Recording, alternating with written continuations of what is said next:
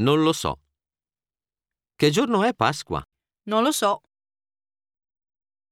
Chi lo sa? Finiranno veramente il restauro entro l'anno prossimo? Chi lo sa? Non mi importa. Sai che il signor Rossi è stato promosso a capufficio? Beh, non mi importa. Me ne infischio. Luigi ha detto che non gli piace la tua nuova opera. Me ne infischio di cosa dicono gli altri.